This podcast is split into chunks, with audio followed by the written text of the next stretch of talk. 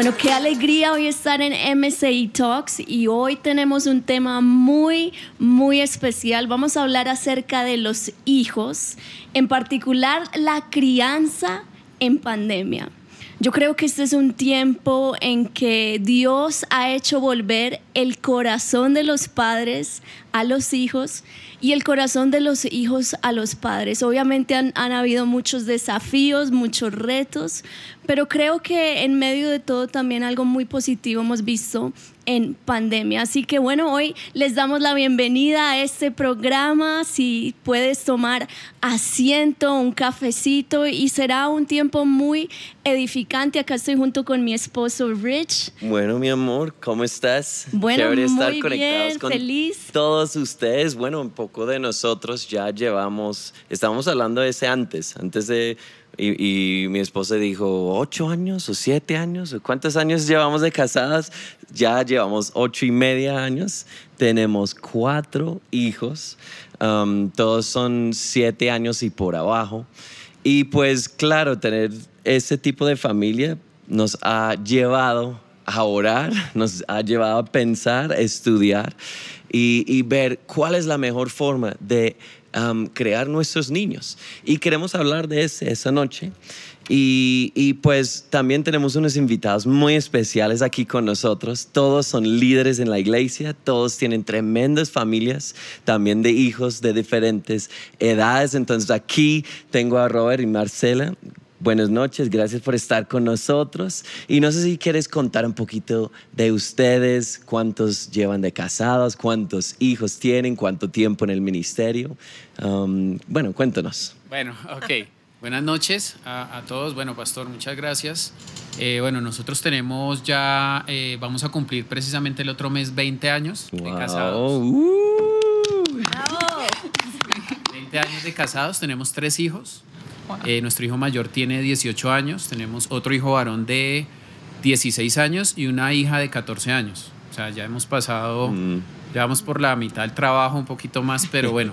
ya sido, casi cumplieron la, sí, sí, el reto. El, el, reto, pero bueno, ahí vamos, se, se, seguimos aprendiendo, pero, pero sé que, bueno, todos los que estamos aquí en la etapa que llevemos mm. eh, de criar nuestros hijos, estamos aprendiendo y estamos creciendo. Amor. Bueno, pues yo pienso que es una aventura, definitivamente. Uno, casarse, disfrutar lo que Dios nos ha dado. Y dos, mm. la etapa de nuestros hijos, porque son una gran bendición. Es ver que es el regalo que Dios nos da, fruto del amor, y que es una responsabilidad súper grande que ellos no siguen lo que decimos, sino siguen lo que hacemos. Mm, total. Y bueno, yo sé que también llevan muchos años aconsejando a padres, han hecho muchos talleres de padres, y creo que va a ser una linda oportunidad para que, bueno, todos aprendamos juntos. Así que, bueno, les damos la bienvenida. Eh, también aquí está Mardo y Ori. Bienvenidos. ¿Qué tal si se presentan y, y nos cuentan un poco de ustedes? Bueno, eh, muchas gracias. Buenas noches para ustedes, pastores, Robert Marce, y buenas noches para cada uno de los que nos están viendo. Gracias por conectarse. Y bueno, nosotros somos Mardonio, Oriana. Llevamos siete años casados, eh, dos niños. El mayor tiene dos años, cuatro años, perdón. Le había quitado dos años. Se pasó el tiempo. Como, es que en la cuarentena el tiempo pasó súper rápido. es cierto. El mayor tiene cuatro años eh, y la más pequeña tiene dos años. Entonces, bueno, va a cumplir dos años ahorita en junio. Y eso ha sido, así como decía Marcela, una aventura, pero ha sido creo que la mejor aventura que ha podido pasar para nosotros en todo este tiempo. Eh, no sé si quieres completar algo. bueno, pues nosotros en este ejercicio de ser padres hemos estado, pues así como decía Robert, viviendo como las diferentes etapas. Ha sido como la respuesta a una oración y al deseo que había en nuestros corazones de poder llegar a ser padres. Entonces, en el momento en que ellos llegan, transformaron nuestro mundo, pero creo que de la forma más positiva. Creo que son el mejor regalo, pero también que implica la responsabilidad de como seres humanos tratar de ser cada día mejores para poder eh, como mostrarles el camino por el cual ellos deben andar. Bueno, ahorita también es educadora, reeducadora. Eh, cuéntanos un poco de, de, también lo que tú haces en tu área profesional, Ori. Bueno, a nivel profesional, pues yo soy pedagoga reeducadora y terapeuta de pareja y terapeuta familiar. Eh, pues Dios me ha permitido durante unos cuantos años trabajar con diferentes poblaciones. He estado trabajando con niños eh, que están bajo medida de protección, con responsabilidad penal, que son menores infractores de la ley.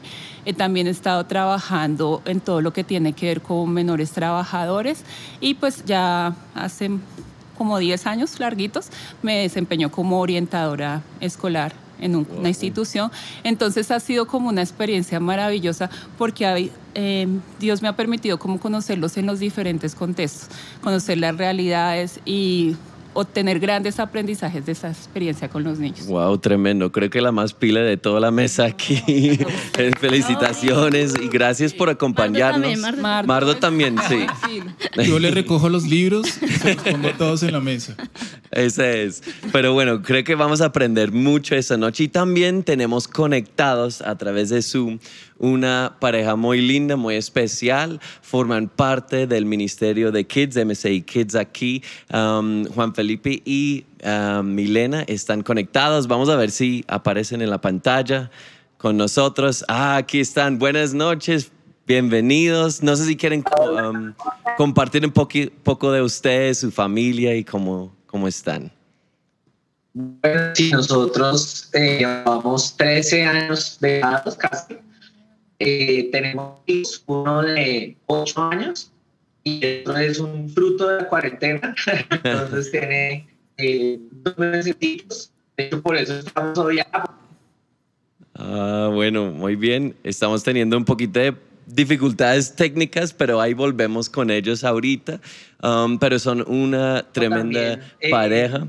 Um, siendo líderes de niños, de hecho nos... Ah, ya siguen ahí. y los dos somos docentes porque empezamos en el Ministerio de Niños. No sé si... Sí, yo creo que la experiencia de ser padre es poder ver más facetas de Dios sobre nuestras vidas y aprender a entender el amor que se compromete, que recibe también sonrisas, abrazos, gratitud. Mm. Entonces creo que ser padres es una de las mayores bendiciones que tenemos y pues felices de estar con ustedes. Bueno, pues bienvenidos Pipe y Mile, que también son educadores y líderes de la MCI. Mm. Y bueno, hoy vamos a aprender mucho. Y hoy teníamos algunas preguntas para, bueno, todos los que están aquí. Em, y queríamos empezar de pronto con Mardo y Ori eh, preguntándoles en este tiempo, ya un año larguito llevamos en pandemia, ¿qué positivo ustedes han sacado de la pandemia en relación con su familia? Bueno, hay dos cosas que considero que han sido muy positivas. La primera es que la pandemia nos obligó a tener tiempo en el hogar, ¿sí? Y en ese orden de ideas nos permitió, digamos, conocernos en diferentes roles. Ya estábamos en el rol eh, profesional, pero estábamos dentro de casa. Tener más tiempo para compartir con nuestros hijos y siendo profesionales, siendo los papás, pero también siendo esos compañeros de juego. Que también trajo la pandemia y yo digo es algo que de verdad que nos hizo movernos y fue el aburrimiento. ¿Por qué? Porque es que 24/7 en casa resulta que cuando nosotros permitimos ese aburrimiento, nos volvemos más creativos. Y a veces los papás se, se, preocupan, ¿qué los pongo a hacer? No, los niños cuando están aburridos, ellos inventan algo. Entonces nos lleva a nosotros como papás a reinventarnos. Entonces incluso fuera comedor, fuera sala, hicimos como una especie de lugar de juegos en todo lo que era la sala y nos volvimos niños. Entonces compartimos ese tiempo de calidad y nos hemos conocido como en otras facetas. Además, algo que nos ayudó mucho desde el comienzo fue como tener ese tiempo de adoración en familia. Entonces llega la mañana y lo primero que hacemos es buscar, bueno, un dispositivo, ponemos la canción, cualquier canción, dejamos que corra un playlist casi todo el día y como resultado de eso, uno escucha a cualquiera de mis dos hijos, cuando ya no está sonando la música, cantando canciones de la iglesia, cantan canciones de la banda, canciones, ellos constantemente están cantando. Y eso hace que tengan un recuerdo para cuando uno sea grande. He escuchado a muchas personas que están por ahí haciendo algún trabajo y lo que hacen es cantar una canción X. En cambio, si yo genero en ellos ese recuerdo de canciones así, cuando ellos saquen la canción, no va a ser una canción X, va a ser una canción de, de su corazón y son felices en ese momento. Entonces, para mí ha sido muy indispensable este tiempo, ha sido muy lindo porque hemos podido tener ese tiempo de adoración Entonces me parece muy bonito. Chévere. Y, y bueno, en ese tiempo eh, que estamos viviendo, estamos viviendo un tiempo de ser conectados, conectados a todo, a muchos niños en el Zoom todo el día. Yo estaba leyendo hace um, unos días que el promedio en la pantalla de los niños en Bogotá, en Colombia, era antes de pandemia tres horas y media y ya subió a casi ocho horas. Entonces, pues hay una cosa ahí y la pregunta es eso, ¿cómo podemos conectar con nuestra familia en un, un, un temporada de conexión de todo lado? ¿Cuál es la mejor forma? Ok. eh, lo primero es darle off a todo. Entonces, toma tu, si de pronto prenden el televisor, apaga televisor. Eh, en ese momento nosotros lo que hacemos es que a la música que les conté le ponemos un poco menos de volumen. Y desconectados total, Ori les contó, vamos a la sala, tenemos en la sala juegos, tenemos de todo para los niños, porque realmente pienso que nosotros entramos a casa a trabajar, pero la casa era el lugar de los niños. Entonces por eso es que los niños aparecen en las pantallas. Entonces tú estás en una reunión de Zoom o en cualquier otra reunión y aparece el niño, pues porque está en su casa y está con su papá, está en su ambiente, está con su mamá. Entonces por eso ellos corren por ahí. Conectarse, para conectarse hay que desconectarse del resto. Eh, Apagar. digamos algo que a mí personalmente me sirve mucho es por lo menos una vez a la semana, cero celular, cero emails, como que también es, es bueno para, para la salud, tanto uno como adulto, y disfrutar el momento. A veces estamos más atentos a una pantallita que a nuestros propios hijos o esos familiares. Entonces, Ori, yo sé que en, en medio de, de, tu profesión, el contexto, lo que tú has visto, eh, esto también te ha abierto los ojos a que, bueno, el lado de la tecnología ha dado muchas herramientas positivas, pero pues también como que hay un peligro muy grande y nosotros como padres creo que podemos traer esa protección a ellos. De pronto cuéntanos un poco, porque hay padres que tal vez no saben todo el, el peligro también que hay detrás de y cómo encontrar ese balance. Bueno, algo importante y también conectado con lo que decía Mardo, es cómo me desconecto de las redes, me desconecto del Internet para conectarme con lo que es realmente importante y relevante para nuestras vidas, que en ese orden de ideas debería ser nuestra familia. Entendemos que estamos ahorita trabajando desde casa, estudiando desde casa, y en ese orden de ideas las redes se han convertido en una bendición porque nos permitió en medio de una pandemia seguir haciendo las cosas que veníamos haciendo. Pero ¿qué pasa? La dificultad es cuando empezamos a hacer un uso excesivo de estas redes y no tenemos en cuenta la etapa del desarrollo que están viviendo nuestros hijos o tampoco tenemos en cuenta la edad que ellos tienen en ese momento.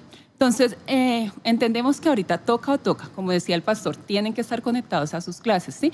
Pero digamos, hay algo y la Academia Pediátrica Americana, ellos en un estudio algo que reflejaban era las edades y qué tanta exposición debe haber a la pantalla. Entonces, digamos, los niños menores de dos años no deberían tener ningún tipo de contacto con un, ningún dispositivo electrónico, porque ¿qué hacen estos dispositivos? Lo que hacen es que afectan su desarrollo y a la vez pueden traer dificultades eh, más adelante en cuanto a sus procesos de aprendizaje. De 2 a 5 años, lo que recomiendan es que los niños tengan una exposición de 30 minutos diarios, ¿sí? máximo, a las pantallas.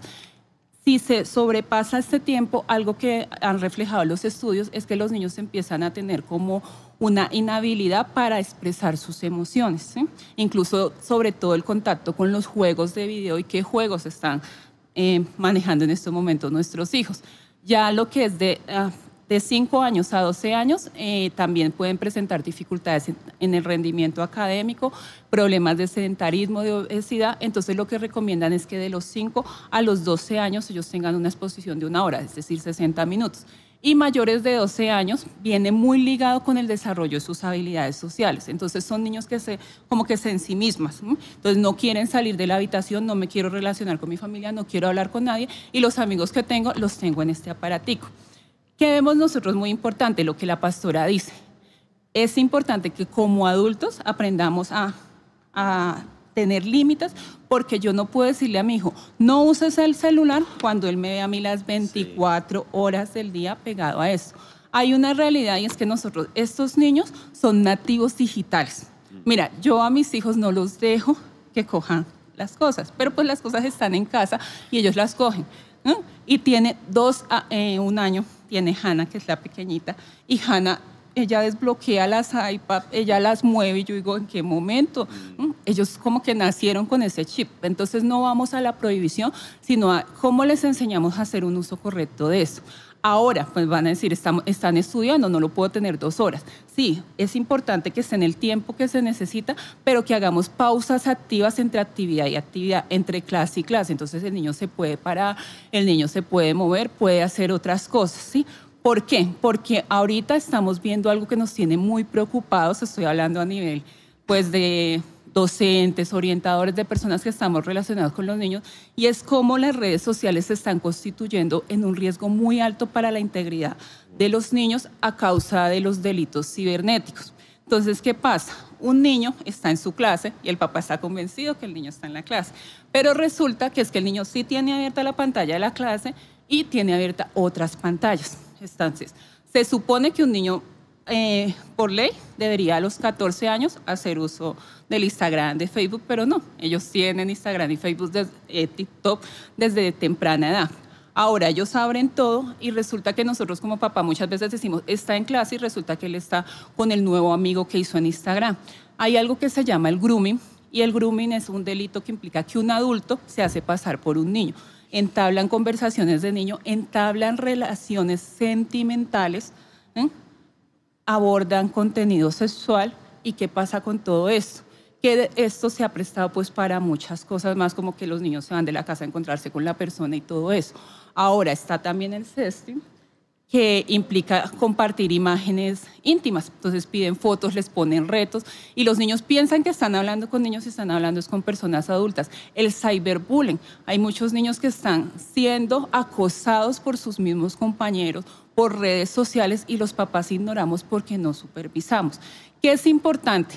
Para hacer un buen uso de las redes, conozcamos las redes, conozcamos qué está usando mi hijo y hagámosle un acompañamiento. Yo siempre le digo a los papás, mire, tan sencillo como el celular o el dispositivo que esté abierto, usted puede mirar en la parte de abajo qué ventanas están abiertas, qué estás viendo, a quién sigues. Hay una cultura ahorita, se llama la cultura K-pop, y de verdad trae consigo muchos retos y muchas cosas que incluso llevan a los niños a, hacer retos de suicidio. Y es una realidad ahorita en nuestro país, en este tiempo de pandemia que hemos estado abordando. ¿Qué les recomiendo yo a los papás? Uno, que estemos alertas supervisemos, tratemos de que siempre haya alguien. Un niño no necesita un celular personal, no necesita irse a dormir y me voy a dormir esta mañana y me voy con el celular. Sí, necesita el celular para atender a sus clases, pero ¿qué recomendaría yo? Unas señales de alertas. Primero, si el niño o la niña o el adolescente permanece más tiempo pegado al celular o al dispositivo que haciendo otra cosa, entonces, ojo, atentos, ¿sí? Es que está comiendo y está ahí está, va, vamos a hacer cualquier cosa y él está pegado. Se irrita cuando le quitamos el, aparato o de pronto está muy, a veces ellos como que se ponen nerviosos cuando ven que un adulto pasa. Esos son señales de alerta, que no quiere compartir en familia, que solamente quiere estar él solo. Ojo, atentos y de verdad, desde mi corazón les digo, busquen ayuda. Mm. Busquen ayuda. Si ustedes identifican esos esas señales de alerta, busquen ayuda. Hay muchas redes, incluso acá en la iglesia, hay líneas de atención, pero busquemos ayuda a tiempo para evitar que nuestros hijos sean víctimas de todos estos ciberdelitos que se están presentando. Wow, ese es, ese es tremendo. La verdad, a veces como cristianos pensamos que eso nunca nos va a pasar, porque la sangre de Jesús y no, no estamos, somos protegidos. Pero sí o sí, aún siendo cristianos, nuestros niños, nuestros hijos están conectados también. Entonces, pues no sé si Robert, Marcel, um, tienen unas sugerencias. Algo que tocó Ori fue, fue que los niños ya están volviendo en la pantalla como su mundo social. Y eso es un peligro porque ahí es donde entran esos o normalmente hombres de mayor edad que hacen este que se llama grooming, que empiezan a tratar a a, la verdad, atrapar los, las, las, niñas, los niños menores de edad. ¿Qué podemos hacer para suplir esa necesidad afuera de la tecnología en nuestros adolescentes, por ejemplo, que ustedes tienen más de esa edad? Bueno, yo pienso que nosotros tenemos que definitivamente, algo que hemos hablado con Ori, es conocer a nuestros hijos, conocer qué es lo que les gusta.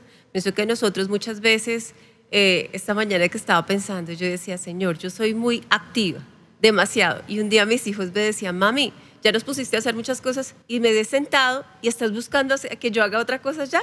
Entonces me da risa porque definitivamente es verdad, soy testigo. Conmigo también. No solo los tres hijos, yo estoy ahí. A ver. Marchando a todos. hagan, hagan. Pero algo que pienso que nosotros tenemos que aprender en este tiempo es a disfrutar a nuestros hijos y conocerlos de acuerdo a cómo ellos son. Entonces yo estaba pensando ahorita que estaba diciendo, Ori, es que tenemos que crear alternativas.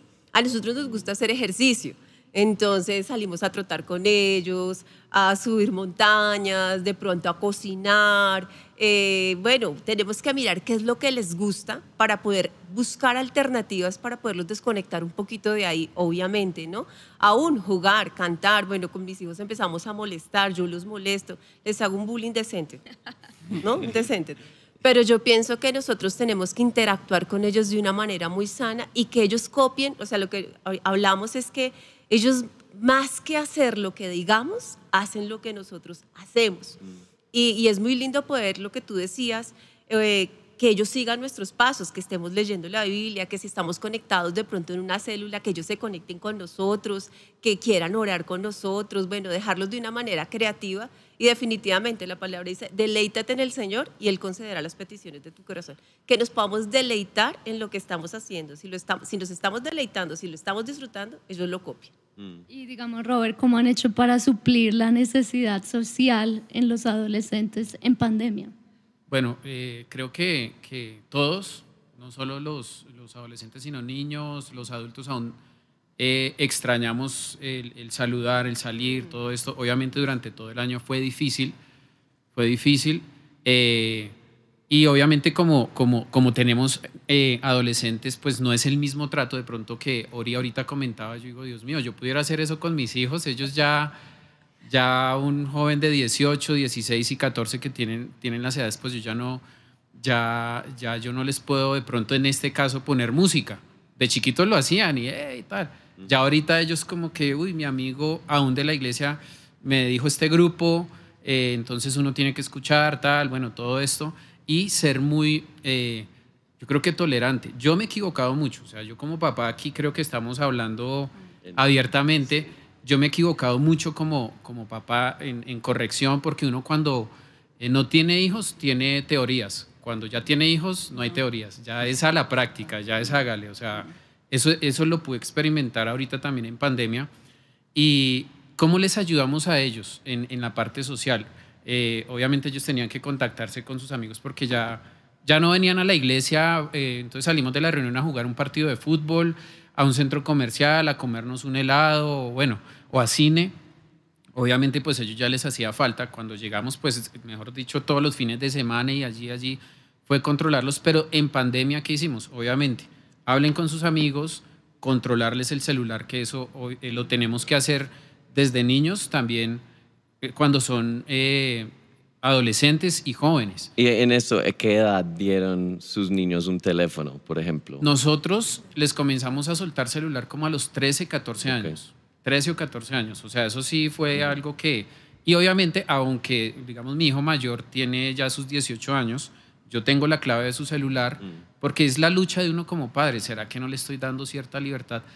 Y no quería como hostigarlos de que qué está haciendo, qué está viendo. Obviamente tengo la libertad y, es más, un día me cambió la clave y yo, ¿por qué la cambiaste?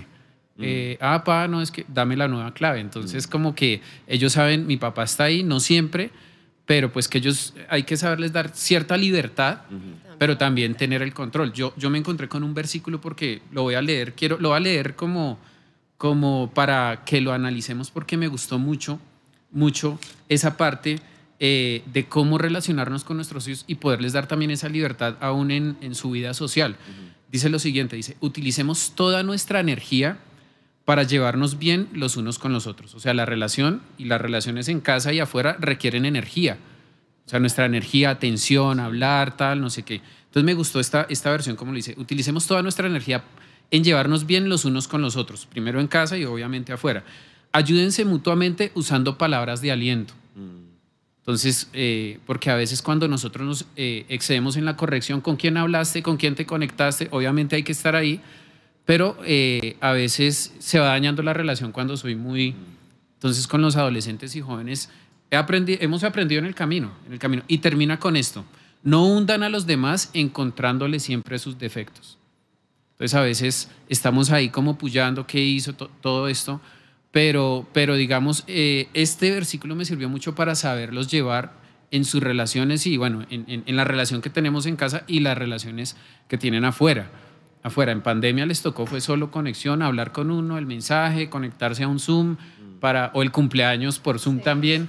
Entonces fue así, o sea, fue, fue un poco difícil la vida social y más adolescentes y jóvenes. Yo pienso que ahora es mucho el deporte, el que puedan salir, tomar aire mm. fresco, cambiar de ambiente, bueno, hay que hacer lo que se puede en este momento, pero lo que tú dices sí es un balance porque a veces uno por corregir o, o hacer mi función de formar me puede ir al otro extremo y ya me vuelvo negativo, cansón, regañetas y, todo es un balance y obviamente uno lo va aprendiendo en el camino. Ahí en eso mi mamá siempre tenía una frase con, conmigo como en el liderazgo que va con los niños también y ella dijo, es como tener un puente, un puente que soporte cinco toneladas, pero uno no puede tratar a pasar un camión de 10 sobre ese puente, entonces uno tiene que reforzar ese puente para poder en los momentos que uno necesite corregir, que tal vez es un poco más pesado, ahí tiene un puente que sostiene la relación con los niños a través del amor.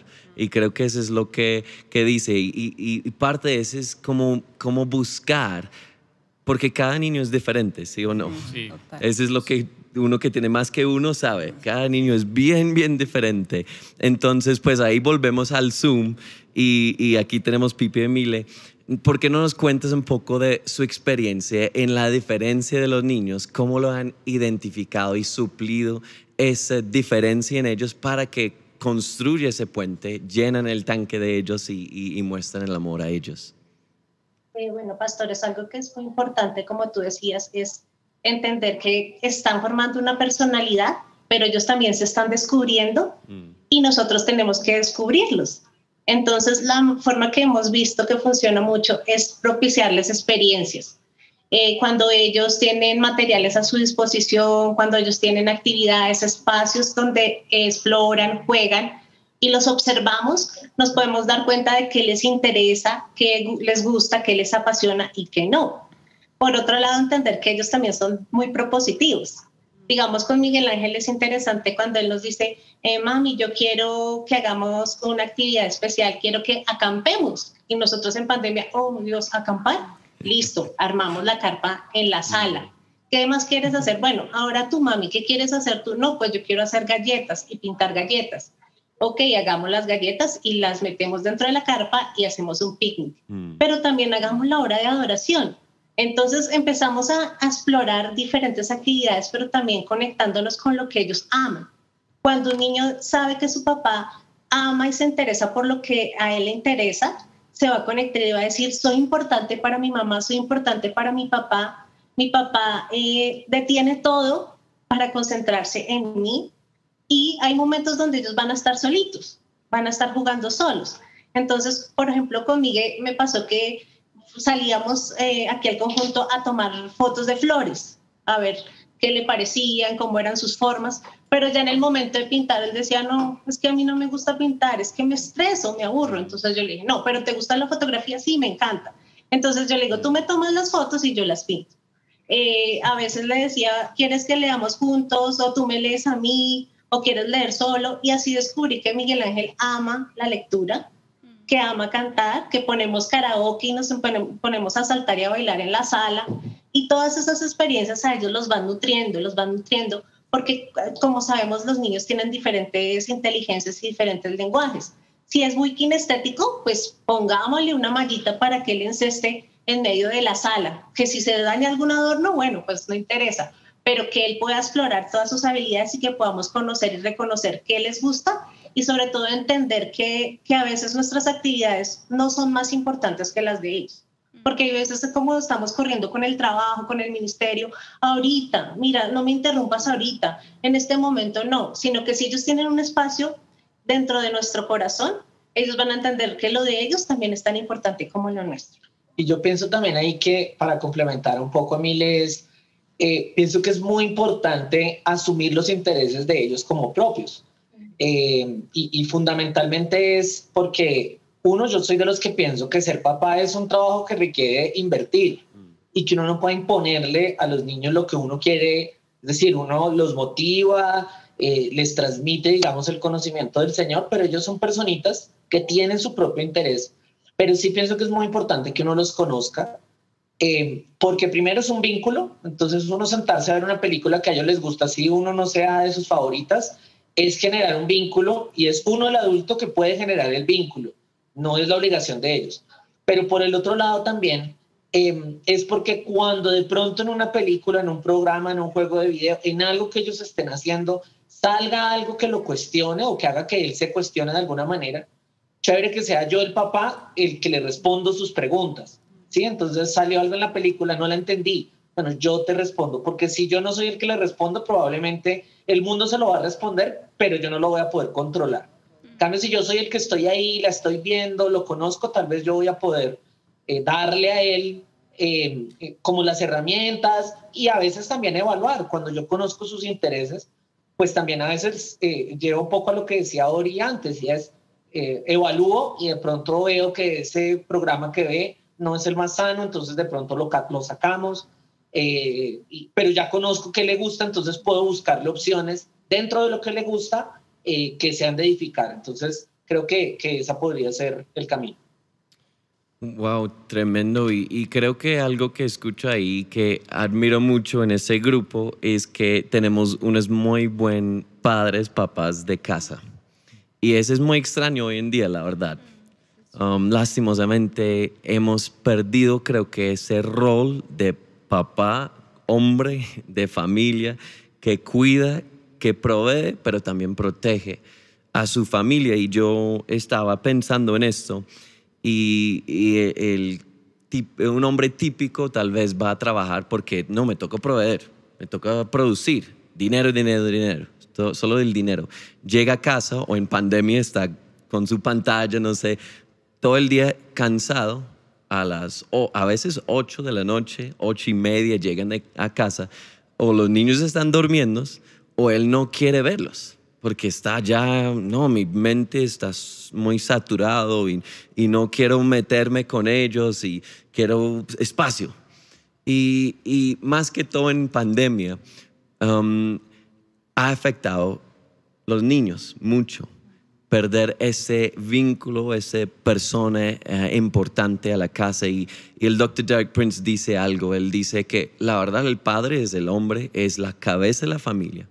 Y por eso debe tomar las decisiones para la familia, pero estar involucrado. Entonces, em, tal vez, Mardo, ¿por qué no nos cuentes un poquito de lo que has em, percibido en este tiempo, el efecto de la pandemia sobre esa relación entre los hombres, padres de familia y sus hijos? Este punto es súper importante realmente, eh, al punto que podemos ver que hay aún todavía encontramos lugares donde los baños no tienen, los baños de hombres no tienen para cambiar a bebés. Eso sí. Entonces, pues es como que no le dan a uno, como que le quitan al hombre eh, la responsabilidad, que realmente no es una responsabilidad. O sea, tú no le estás colaborando a tu esposa. Eso forma parte de lo que tú decidiste hacer. Eh, esta parte yo recuerdo que hace mucho tiempo tuve el ejemplo, siempre he tenido el ejemplo de en casa de mis papás, de mi papá. Entonces, teniéndolo a él, supe que tenía que actuar como él actúa. Sin embargo, en un momento, leyendo la Biblia, la Biblia encontré en segunda de Samuel que a pesar que David era un muy buen rey, un gran hombre, era un padre lejano. Mm. Por esta razón, eh, Absalón, Tamar y Anón pasó eso que pasó entre ellos porque David era muy buen padre, pero era un padre lejano. Y tener un padre lejano hace que tú tomes decisiones incorrectas. El padre debe sentarse con él. Yo tengo dos niños de corta edad y mi hijo yo no sabía que sabía hacer pataletas. No tenía ni idea. Nos dimos cuenta en cuarentena que sabe hacer pateleta y nos dimos cuenta porque la señora de abajo mandó al vigilante que nos fuera a golpear. Y cuando él hace sus pataletas o eso, yo no le puedo decir, ¿sabes qué? Te vas ya para la habitación y te quedas en la habitación encerrado. No puedo hacer eso. Yo necesito sentarme con él al lado, así él esté haciendo pataleta, pero que él sepa que tiene el papá al lado para que en medio de la pataleta él sabe que tiene el papá al lado. Yo no le hablo, yo no, yo lo dejo que termine su pataleta, porque como padres, padre masculino hablo. Nosotros tenemos una responsabilidad gigante y es la de ser ejemplo, la de cuidar, la de proteger, proteger. Cuando mi hijo me abraza, yo sé que se siente protegido, aunque realmente aquí entre nos el que se siente protegido soy yo. Él tiene dos años, pero cuando él me abraza yo me siento protegido. Pero no seamos padres ausentes. No nos metamos tanto en el trabajo. Claro, hay que trabajar, hay que proveer, hay que dar para la casa. Pero si tú quieres que tu hijo no sea igual y que se meta en su trabajo, a sus hijos le pase lo mismo, o sea, como que se vaya cumpliendo que pasó con el papá, pasó con el hijo y siguió pasando. Entonces, por favor, no seamos padres ausentes, estemos conectados con ellos todo el tiempo. Yo creo que es, sí, más que todo en pandemia, en este tiempo, estamos en la casa, pero podemos ser muy lejos de ellos. Y vuelvo al punto que dijo Derek Prince, y él dijo que son los padres, los hombres, que la verdad debe poner los límites en la parte, por ejemplo, virtual. Y bueno, en esa época era el televisor. ¿Cuánto tiempo va a ver mis hijos el televisor diariamente? Y eso es algo que tal vez hemos dejado a las mujeres. Um, que ellos no, ellos son para la crianza de los niños, ellos deciden y nosotros las respaldamos, pero que ellos toman las decisiones. Pero eh, algo interesante que dijo Derek Princess, no, ese es el rol del padre como protector um, y como padres cristianos. ¿Qué debemos hacer diferente tal vez al mundo o a, los otros? ¿Y cuál es nuestra meta como padres protectores de familia? No sé si Robert tiene unas um, ideas sobre esa pregunta.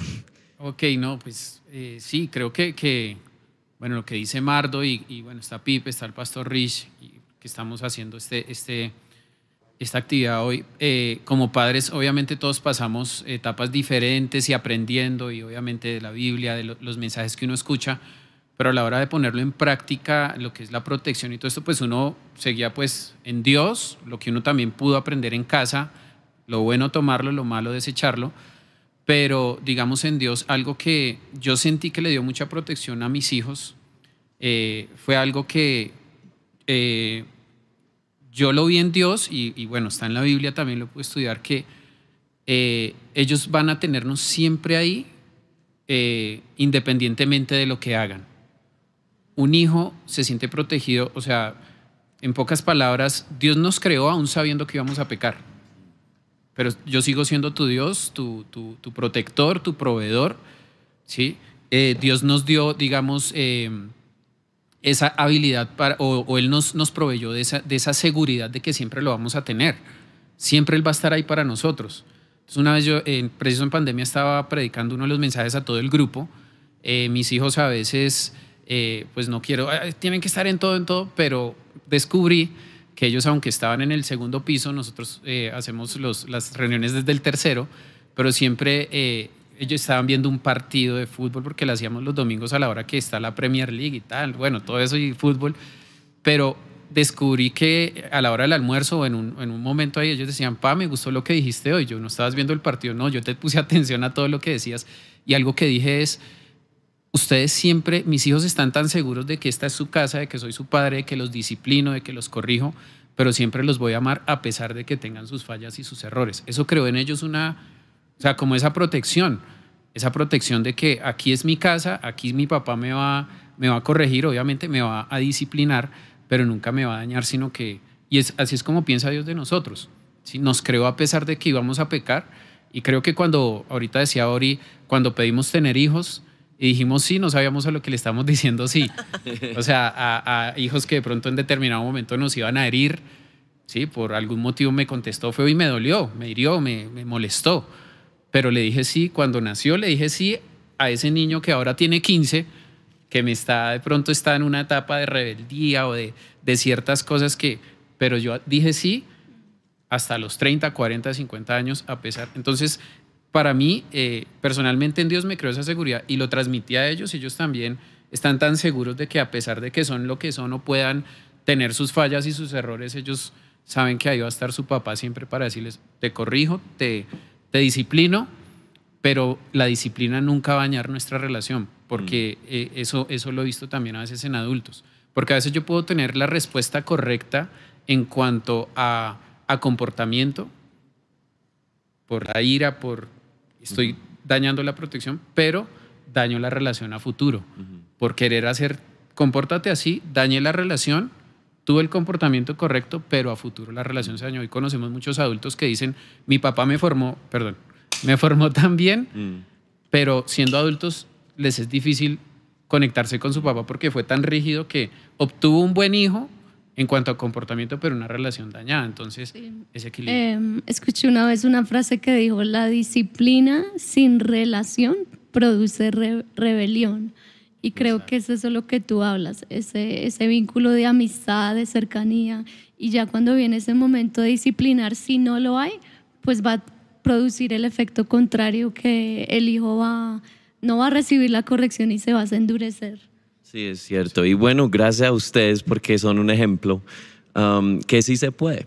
Hay muchos hombres hoy en día que dicen que tal vez ha, ha- tenido esa experiencia malo de su padre y no saben si pueden o no, pero aquí tenemos tres hombres testimonios que sí se puede y aunque equivocamos, es posible y hay una recompensa para eso. Yo quiero de- dar mi testimonio de esto. O sea, que cuando uno como padre está cansado, pero va a la milla extra, trata de conectar con sus hijos, hay una recompensa muy grande y es tener una familia sólido en Dios. Y no hay mejor cosa.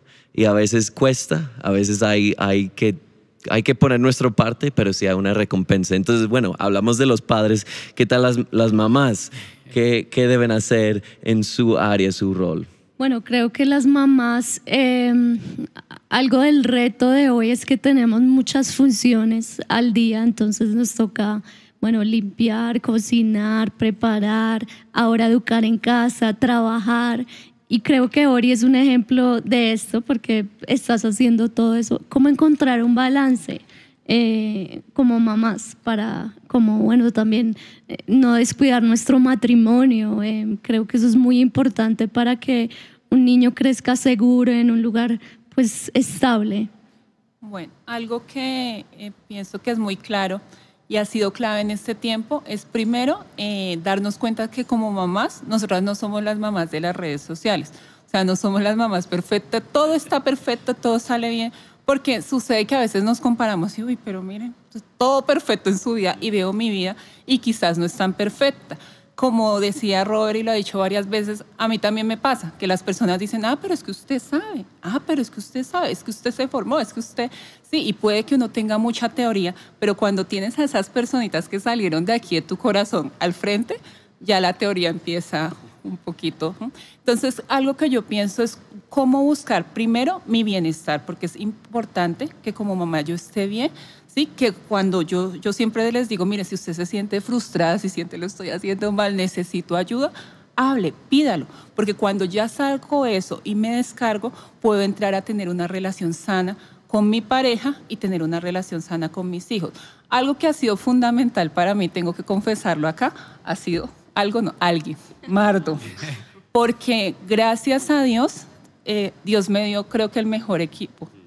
Él, lo que decía el pastor ahorita, él trasnocha, pero porque a él le tocó cambiar su horario laboral para permitirme que yo pueda estar conectada dando respuesta a la labor que realizo. Entonces yo veo cómo él, él juega con ellos, él está pendiente de mí, él está pendiente de todo y cuando nos tenemos que turnar, nos turnamos.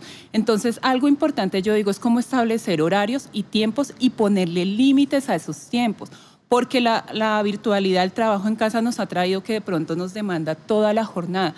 Si yo no saco ese espacio para mi hijo, si yo no saco ese espacio para mi pareja, si no saco ese espacio para mí, que es algo que nos ha enseñado de pronto mucho la pastora Johanna, es ese tiempo para ti, para estar bien. Entonces, ¿qué pasa? Voy a andar cargado, voy a estar cansado y voy a lastimar a quien más amo. algo en lo que yo me apoyo mucho y que es una frase, una palabra con la que Dios me ha estado hablando mucho, es en Lucas 10 cuando hablamos que está Marta y María con Jesús. Y él le dice, Marta, Marta, afanada estás. Y a veces así somos como mamás. Entonces yo tengo que trabajar, pero también estoy pendiente del almuerzo, también estoy pendiente de eso. Y estoy tan afanada que nos estamos perdiendo la mejor parte, la que no nos va a ser quitada. Yo pienso que los niños y los adolescentes de aquí a 10, 15, 20 años, cuando les hablen de la pandemia, ellos por allá, mm, ¿qué es eso? Por ahí medio se acordarán que andábamos todos con tapaboca, ¿sí? Pero no van a tener ningún recuerdo significativo si nosotros como padres en este momento no creamos momentos memorables con ellos. Entonces yo me apoyo en eso. Yo digo, yo necesito que sea el tiempo en que ellos cuando se acuerden, ah, sí, fue el tiempo en que mi mamá estaba todo el rato en casa, Lucas lo dice, lo llama, ¿qué está haciendo su mamá? Ella está trabajando y trabajando, dice él, ¿sí? Pero él también sabe que en el momento en que estamos con ellos, es con ellos. No hay celular, no hay televisor, no hay nada. Me vuelvo una niña porque son niños y necesitan que yo sea niña para poder disfrutar ese tiempo con ellos, pero no perdernos lo esencial. No, y esa palabra de Marta y María es como no perder el gozo, ¿cierto? En medio de todo lo que tenemos que hacer. Y bueno, Marce, no sé tú qué has hecho para mantener ese gozo aún en momentos difíciles, tal vez vienen presiones, también uno como pareja puede vivir cosas, bueno, financieramente sucedieron cosas, cambiaron cosas y esto puede causar estrés en la casa, pero como uno pues guardar en medio de las circunstancias lo que pase afuera, no perder ese gozo. Bueno, pastora, yo algo que estaba pensando, estaba pensando mucho en lo que decía Ori y yo pienso que en este tiempo definitivamente no todo fue malo formó, sacó lo mejor de nosotros. Y lo que tú dices definitivamente es, yo pienso que en ese tiempo que todos vivimos en algún momento como que, uy, se nos estrechó todo. Nosotros somos empresarios, obviamente teníamos que responder por nuestros empleados así no estuviéramos recibiendo, los pagos se nos bloquearon, pero igual nosotros algo que guardamos en nuestro corazón fue la queja. O sea, todo el tiempo nos procuramos, Robert se levanta temprano, se va a un lado, yo me quedo en la habitación orando y eso fue. O sea, ni uno ni el otro. Sabemos qué responsabilidades teníamos, pero todo lo presentamos delante del Señor. Y pienso que les enseñamos aún a nuestros hijos en ese tiempo, aún les compartíamos, tenemos esta responsabilidad, vamos a orar. No sabemos de dónde, pero el Señor va a suplir nuestras necesidades y yo pienso que el no perder el gozo es saber descansar en Dios, saber que tenemos un Dios todopoderoso que va a suplir nuestras necesidades y aún ellos vieron el milagro y pienso que es algo que se contagia. Y es muy importante tanto para nosotros como para ellos y también lo que Ori decía es muy cierto y lo que tú decías, pastora, como tener ese tiempo eh, de equilibrio para cada uno. Tenemos tres hijos, debemos dedicar un tiempo especial para cada uno. Es chévere compartir en familia, pero cada uno necesita un tiempo específico para identificarse y poder expresarse. Y de igual manera como pareja, nosotros también necesitamos ese tiempo. Entonces toca inventarnos cosas y yo sé que en el momento que estuvimos encerrados pues fue difícil, pero también tenemos que inventarnos la manera de poder crear. Y nosotros hicimos algo súper lindo para nuestro aniversario que fue en casa, eh, fue en casa. Entonces, obviamente, hicimos una cena, mi esposo cocinó, nos vestimos súper lindos, pusimos velas y fue un tiempo de renovar votos. Renovamos como ese tiempo de, de, de votos con nosotros, de nuestra relación, pero también ellos con el Señor. Y yo pienso que uno tiene que aprender a disfrutar y aún hacíamos eh, como una, compramos como para hacer una, una fogata en, el, en la en el balcón, entonces malvaviscos, lucecitas, música, eh, la familia, el regalo, de la familia especial cuando estábamos en el amor y la amistad, entonces el regalo, entonces el dulce, lo que sea, pero compartíamos de alguna manera y pienso que tenemos que sacar lo mejor de nosotros. No todo ha sido negativo, no ha sido fácil, pero pienso que tenemos que no olvidar lo bueno que Dios nos ha dado y la oportunidad de seguir viviendo.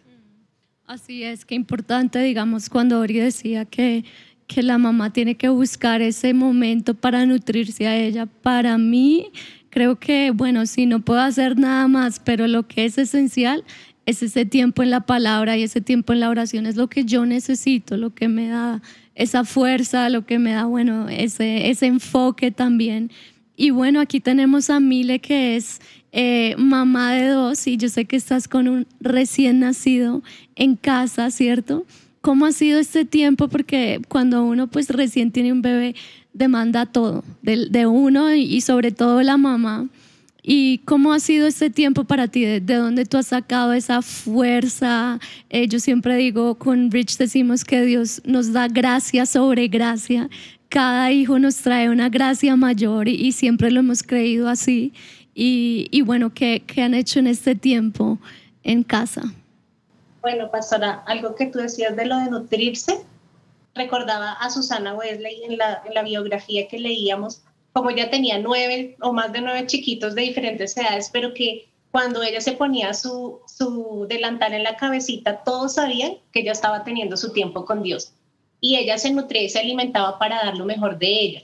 Entonces, lo que tú decías de, del tiempo con Dios cada día, de poder decirle al Señor cuáles son mis temores, cuáles son mis frustraciones, recibir de Él la fuerza, recibir de Él como ese amor y pues definitivamente entender en qué etapa estoy.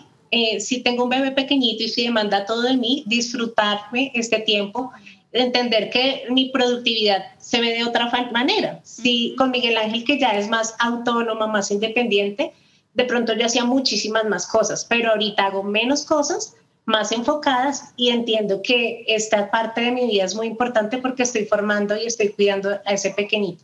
Y digamos, esas trasnochadas que todos los papitos que tenemos, bebés pequeños, las conocemos, es, es, uno se levanta, abre los ojitos, lo escucha y se siente cansado, pero tan pronto le ve la carita, uno dice, no vale la pena, es hermoso. Entonces aprender cómo a inspirarnos en Dios y en lo que Él nos ha dado.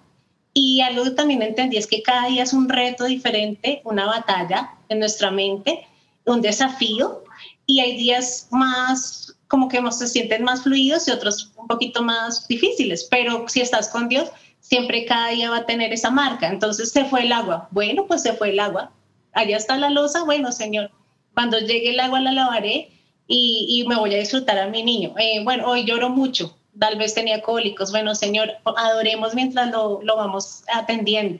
Entonces pienso que es entender ese enfoque, mm. que es cada día tenemos ese reto de, de no perder el gozo, de disfrutar el instante que Dios nos está dando porque es un regalo que nos está dando y entender que también cada una de nosotras tiene su estilo. Yo creo que hay mamás que son súper hacendosas, súper rápidas en el oficio, trapean, lavan, cocinan. Otras no tanto, otras nos demoramos más cocinando.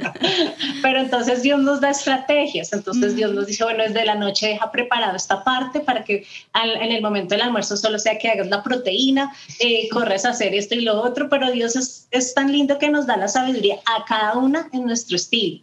Y eso es con lo que me ha permitido en este tiempo eh, como entender que todas las etapas son hermosas, que hay etapas donde vas a hacer miles de cosas, pero que hay otras que vas a hacer pocas, pero muy enfocadas y muy fructíferas. Mm, súper y bueno, ¿qué dice Pipe en cuanto a, yo sé que tú eres maestro, ¿cierto? Eh, estás, has estado en ese campo, pero creo que algo que todos los padres nos dimos cuenta en este tiempo es que todos los padres somos los educadores, en verdad, en casa. Y, ¿Y cuál, es, cuál debe ser como el objetivo principal de los padres creyentes en cuanto a la educación de sus hijos, Pipe? Definitivamente, pastora, pienso que, que nosotros como padres no podemos pretender delegar en el colegio la formación de valores y principios. Es decir, el colegio, ¿cuál es su función? Su función es, en cierta medida, cuidarlos mientras nosotros no podemos, claramente, porque trabajamos y, pues mejor dejarlo con alguien que se haya formado que con alguien que no lo haya hecho. Eh, entonces, eso está bien. Obviamente abrirle, digamos, su mente al conocimiento y a diferentes áreas del conocimiento, porque además eso les va a permitir eventualmente escoger lo que a ellos les gusta, eh, y eso está muy bien. Pero el colegio no es el principal formador de valores y principios. Esa es nuestra función. Y a mí de nada me sirve, y de hecho yo le digo eso a mi hijo todo el tiempo a mí de nada me sirve que él sea el mejor en el colegio, se saque las mejores notas en todo el colegio, si no termina siendo un hijo de Dios, un siervo de Dios, y si, y si no termina, el mayor tiempo se tiene que invertir en eso. Pues yo sí pienso que, que claro, es bueno y, digamos que aquí eh, Miguel Ángel, que ya está en la edad de, de, escolaridad, digamos, nosotros a él le decimos todo el tiempo, ¿qué esperamos de ti en el colegio? Que es tu mayor esfuerzo. Eh, pero nosotros nunca te vamos a destruir a ti por una mala nota si diste tu mayor esfuerzo, porque entendemos que, que, bueno, hay cosas que son fáciles, más difíciles, en fin, pero que él está en un proceso de formación. Pero acá lo que nosotros más priorizamos es el tiempo con el Señor. Para nosotros, por ejemplo, con Él eh, es clave que Él tenga su, su devocional. Entonces, el diario tiene su devocional desde muy pequeñito, desde el que tenía meses.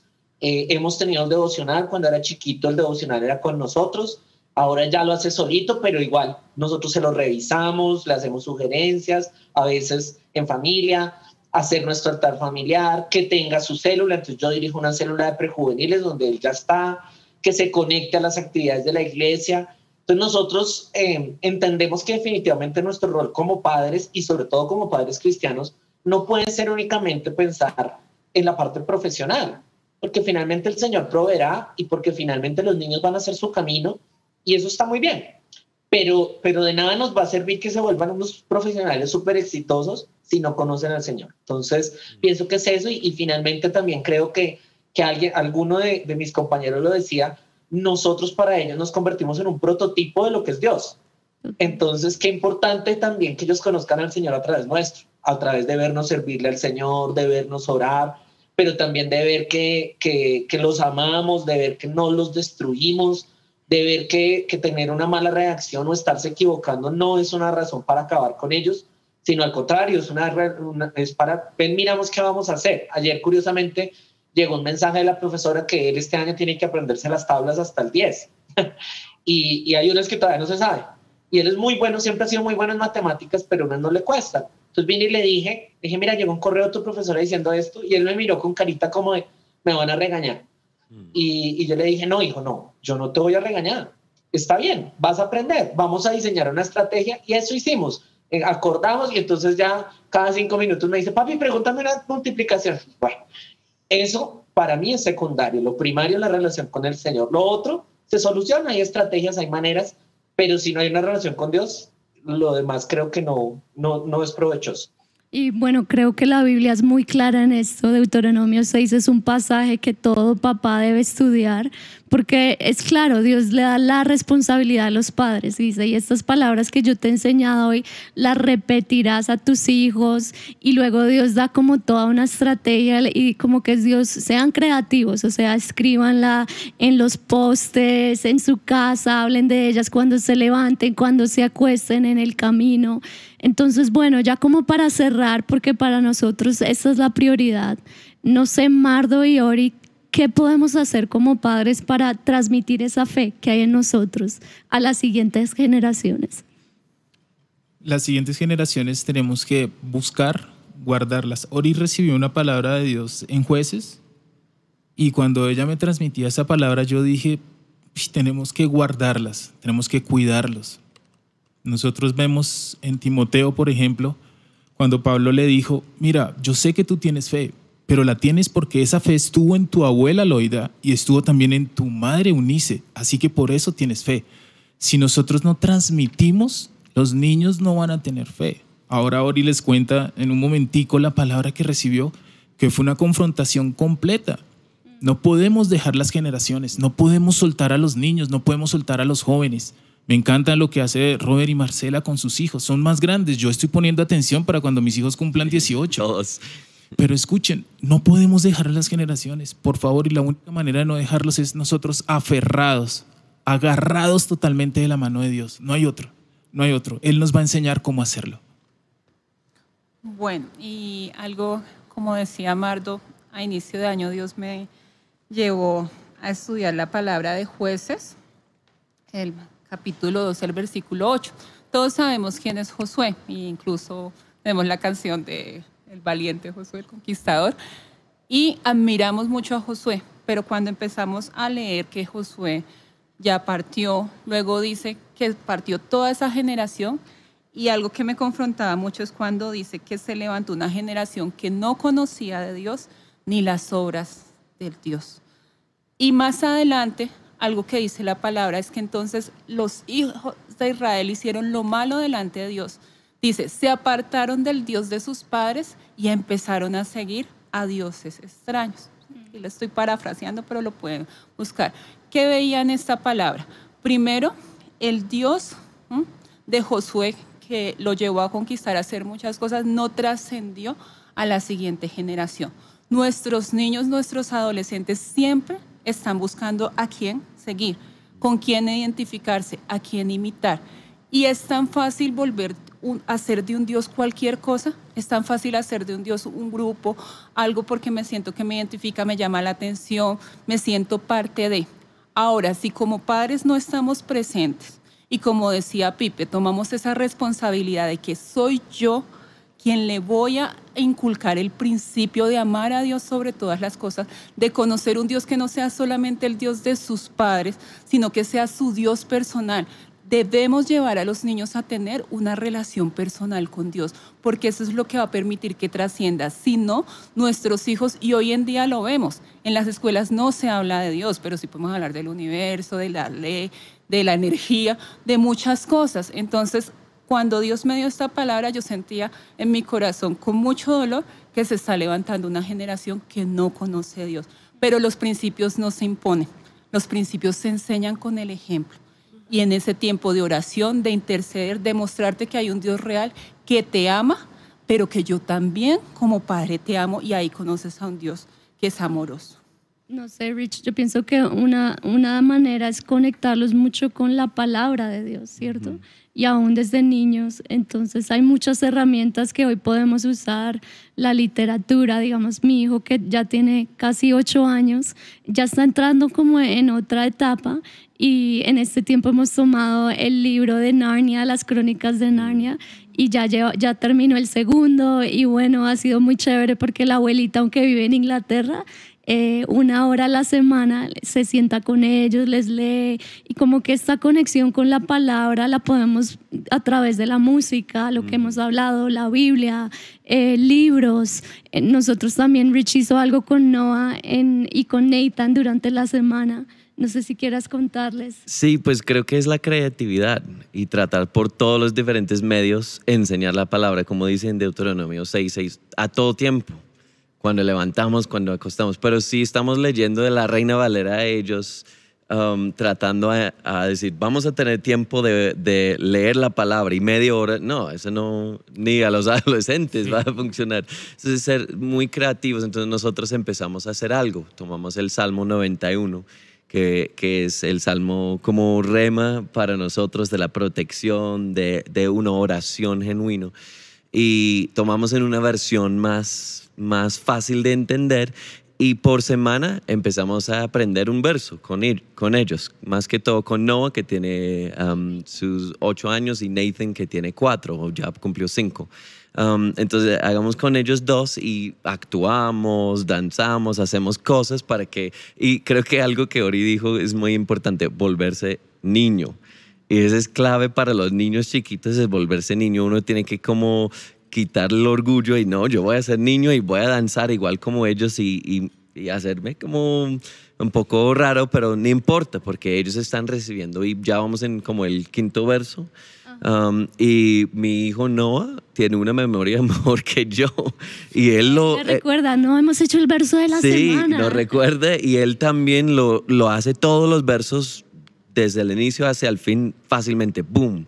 Um, y le encanta él, está súper feliz en ese momento porque conecta con los padres, pero estamos en una manera de aprender la palabra, pero en una manera creativa, de la drama, canciones. Y eso es, es muy, muy importante en casa, desde la niñez hasta la adolescencia. Y uno piensa, pues cuando llega a los 18 ya son, ya no puedo, ya no puedo con ellos, ya están en, en, otra etapa. Exacto. Entonces ya perdí la oportunidad y para tal vez, sí, o lo, lo hice bien. Sí. pero los que tal vez tienen eh, hijos más grandes tratan de seguir como si estuvieran 12, tenían 12 años o algo. Digamos, yo sé que Robert y Marce han hecho como involucrar a sus hijos en lo, mm. que, en lo que ustedes se desarrollan, ¿cierto? Y esa es una manera que también están ahí. Sí, ellos, ellos digamos, eh, hace poco en un devocional les decía, eh, hablábamos de Moisés.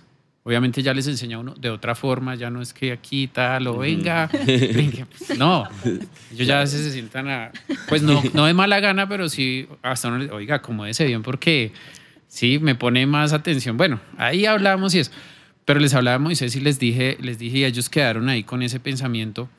les dije, cuando Moisés era pequeño, Dios escogió a Moisés. Cuando Moisés creció, ya Moisés tuvo que escoger a Dios, a pesar de que era escogido. Entonces se quedaron. Entonces ahí es lo que tú decías, pastora. O sea, uno les enseña y yo les dije, le decía a mi hijo mayor, eh, yo voy a ver el éxito si, si hice un buen trabajo contigo, ya de aquí en adelante las decisiones que tú tomes. Entonces ya él comienza a pensar de manera seria, bueno, y obviamente sembramos palabras, sembramos todo, pero, pero realmente es así. Uno cuando, cuando tiene los hijos pequeños, uno les está transmitiendo su fe y les está enseñando algo que yo ya sé que es bueno y, les doy palabra y música y todo esto. Pero llegó el tiempo, como les hablaba Moisés, donde Moisés tuvo que escoger a Dios. Me enseñaron esto y ya es mi decisión. O lo sigo o, o, o me quedo aquí en Egipto eh, haciendo lo que, lo, que, lo que me enseñaron por otro lado. Entonces es importante eso. Lo que tú dices, pastor, o sea, el ser creativos, yo me acuerdo que le decía hace poco tiempo a Robert, le decía, amor, tenemos que ser más creativos. Entonces empezamos como a integrarlos para que cada uno hiciera el devocional. Entonces, bueno, lo vamos a hacer, hoy te toca a ti. Puedes leer, puedes jugar, puedes hacer lo que quieras, pero la enseñanza te toca a ti. Entonces es como ellos ahora eh, determinado día a la semana, cada uno lo tiene. Entonces, primero uno, entonces lo estamos intercalando, de acuerdo a eso buscamos qué aprendiste, qué te gustó, qué no te gustó, entonces involucramos para que ellos también sean partícipes de ese tiempo. Y yo pienso que es la mejor forma. Lo que tú decías, pastor, ahorita es tan importante involucrarlos en lo que nosotros hacemos en la iglesia, que si tenemos un tiempo de intercesión, mira, tenemos que orar por esto, o sea, pienso que es transmitirles de la mejor manera.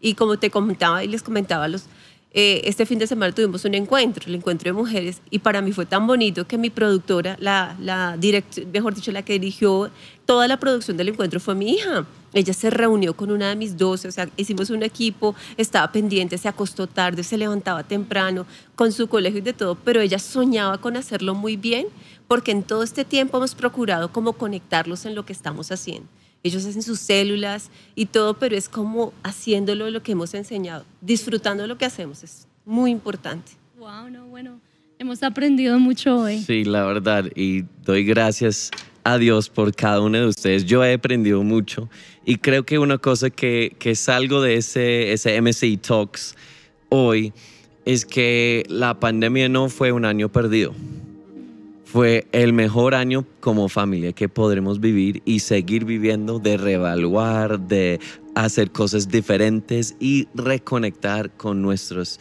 hijos. Y creo que pues me gustaría tomar esa palabra um, y orar hoy por nosotros, por nuestras familias y por esa generación que se está levantando, uh, que, vuelven a, a Dios, que tengan ese temor de Dios y que Dios nos da la sabiduría para poder hacerlo. Entonces, pues, ¿por qué no tomamos esa oportunidad de orar, orar por cada persona que está conectado hoy y los que están viendo después, tal vez por YouTube, um, ese, ese día? Vamos a orar que Dios nos visita y Dios nos entrega todo lo que necesitamos a través de su Santo Espíritu. Señor Jesús, te damos gracias. Gracias porque el mejor ejemplo de familia es Dios. Dios Padre Dios Hijo, Dios Espíritu Santo. Hoy pedimos ese fuerza, ese um, nuevo aire, respiro sobre cada uno de nosotros a través del Santo Espíritu, que vendrá sobre nosotros primero para traer sabiduría. Como dice en Santiago, que debemos pedir sabiduría con fe. Hoy pedimos sabiduría con fe para nosotros y todas las familias de cada persona que está conectado. Que tendremos como padres la sabiduría de cómo crear nuestros niños, aún en medio de dificultades, en medio de las cosas que tal vez no son ideales, Señor, pero que tú nos entregas la sabiduría completa que necesitamos para levantar esa generación. Una generación que conoce a Dios que ama a Dios y que quiere entregar sus vidas para Dios. Señor, tomamos esto, eh, la meta um, para nuestros hijos y oramos que será uh, cumplido en nuestros hijos, que ellos serán hijos de Dios. Señor, que fuera de todo lo del colegio, um, lo, que, lo que desarrollen en sus vidas, que lo primero que desarrollen es un amor por Dios y que serán hijos ah, de Dios que aman y corren para Dios y para su palabra, Señor. Y Señor, hoy oramos por cada persona conectada a un nuevo eh, medida de gracia sobre ellos. También quiero orar por las mamás solteras que tal vez están escuchando y, y diciendo, pero yo qué, yo no tengo un hombre para ayudarme. Señor, que tú serás el hombre de la casa para cada mamá soltera que está conectado hoy y suples esa necesidad como padre a, los hijos y a, como esposa a esa mujer que está conectado hoy y que entregas esa gracia sobre gracia, una nueva fuerza en medio de pandemia, en medio de todo lo que está pasando en ellas. En el nombre de Jesús, Señor, oramos amén y amén.